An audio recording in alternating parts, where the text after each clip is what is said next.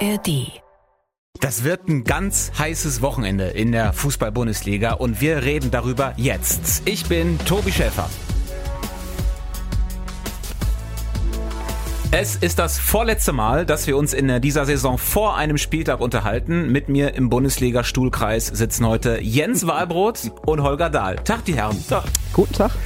Ähm, der vorletzte Spieltag steht bereits an und es können Entscheidungen fallen. Also es könnte tatsächlich nach diesem Spieltag fast alles schon feststehen. Und fangen wir mal oben an. Beim FC Bayern denken einige ja. Wir haben die deutsche Meisterschaft. Ja, ganz so weit ist es noch nicht. Man muss Thomas Tuchel schon ausreden lassen. Wir haben die deutsche Meisterschaft äh, zu gewinnen. Im Moment haben wir nichts zu verlieren, weil wir haben nichts. Niemand ist im Moment deutscher Meister, wir sind es auch nicht. Deshalb jagen wir den Titel. Ja, und wenn der FC Bayern an diesem Wochenende deutscher Meister wird, dann wird es auf der Couch passieren, nämlich wenn die Bayern am Samstag RB Leipzig schlagen zu Hause und wenn Dortmund am Sonntag in Augsburg nicht gewinnt, äh, also auch bei einem Unentschieden in Augsburg, wäre der Titel entschieden wegen des Torverhältnisses. Darf ich nochmal sagen, als Fußballtraditionalist, darf ich das überhaupt sagen, dass ich das total zum Kotzen finde? Also ich finde diese Konstellation, äh, dass wir äh, einen vorletzten Spieltag haben und wir als Traditionalisten Journalisten wissen, es gab ja auch mal Zeiten, wo am äh, vorletzten Spieltag schon alle Spiele parallel liefen. Die, die finde ich einfach richtig mies. Also im Meisterkampf blöd. Ähm, kann ja auch sein, dass Freiburg quasi äh, gegen Wolfsburg schon dafür sorgt, dass Leipzig schon safe in der Champions League ist. Das sind ja alles äh, Faktoren, die Einfluss nehmen auf die Spiele. Also das schon mal vorab. Ich find's furchtbar.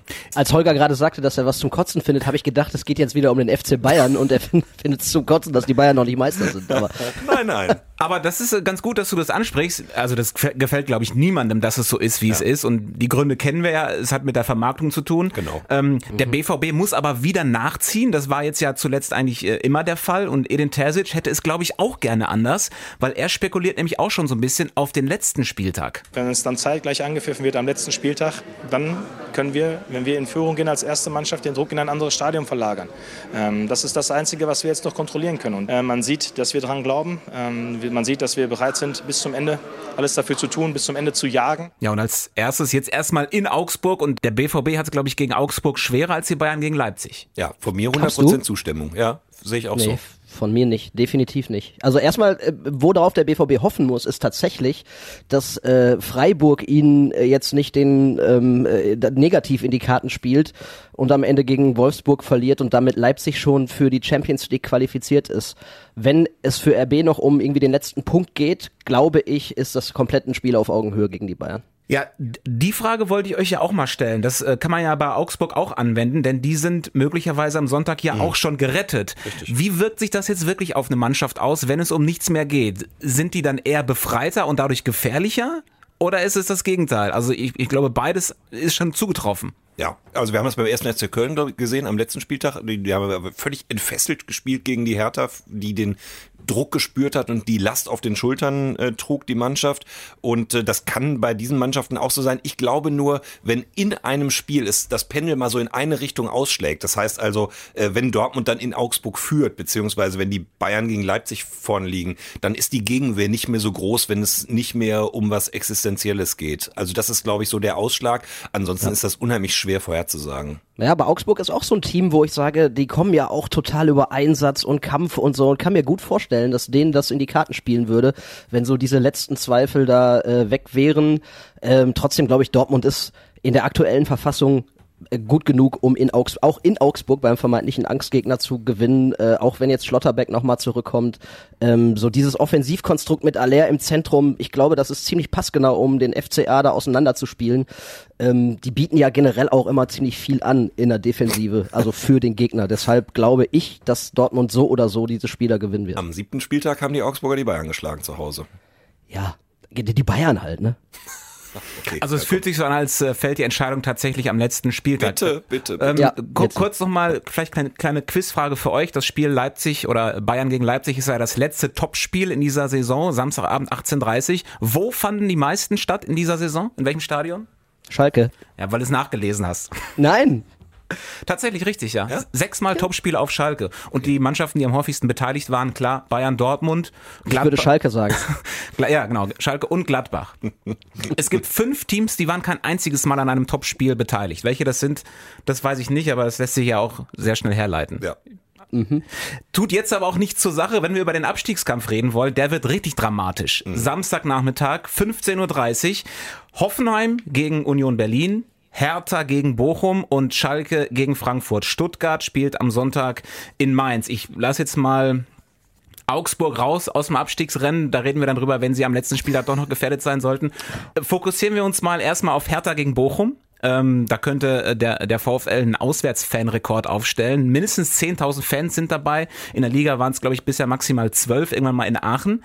Äh, und ganz kurz. Bevor die Frage kommt, das ist kein Endspiel in Berlin. Es ist ein wichtiges Spiel und, und wir freuen uns drauf äh, und wollen die Chance dort auch nutzen. Sagt VfL-Trainer Thomas Letsch, der mit dem VfL und, die Hertha in die meint, zweite Liga schicken kann. Äh, er meint, es ist ein Endspiel.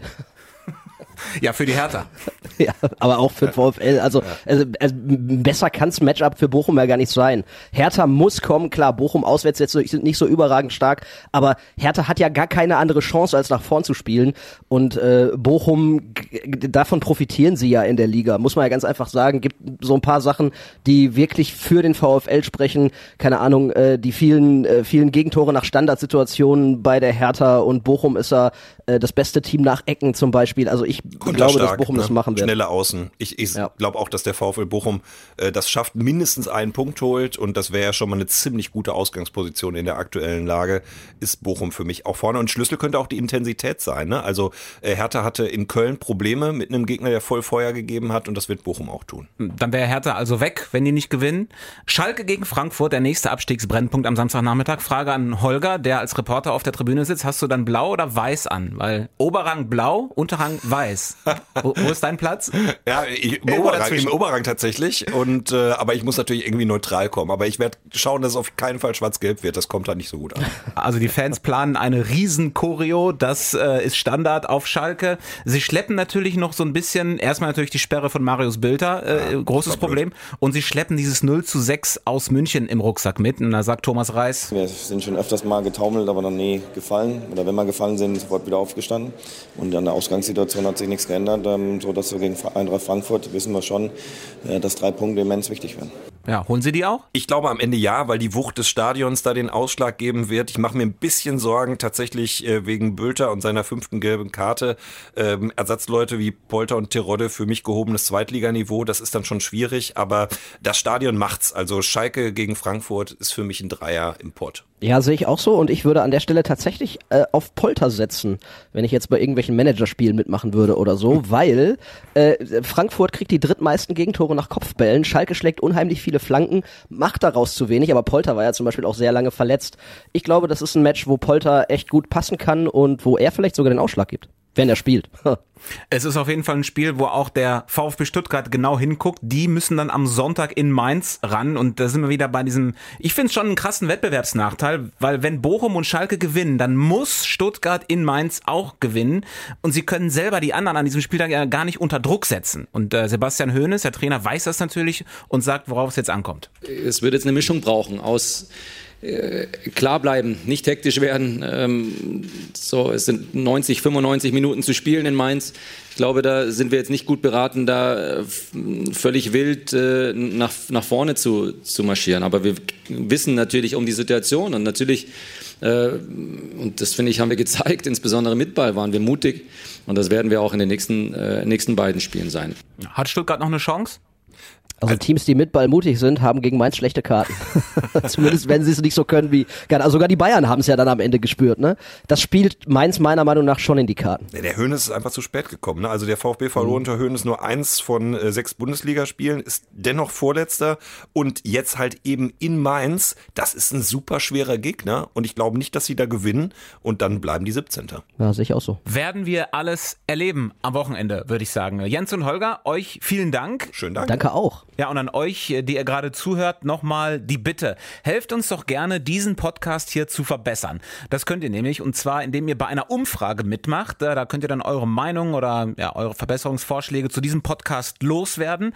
Den Link zu der Umfrage, den gibt es in den Show Notes. Und das Sportschau Bundesliga Update, das gibt's dann am Sonntag wieder. Bis dahin, auf Wiedersehen.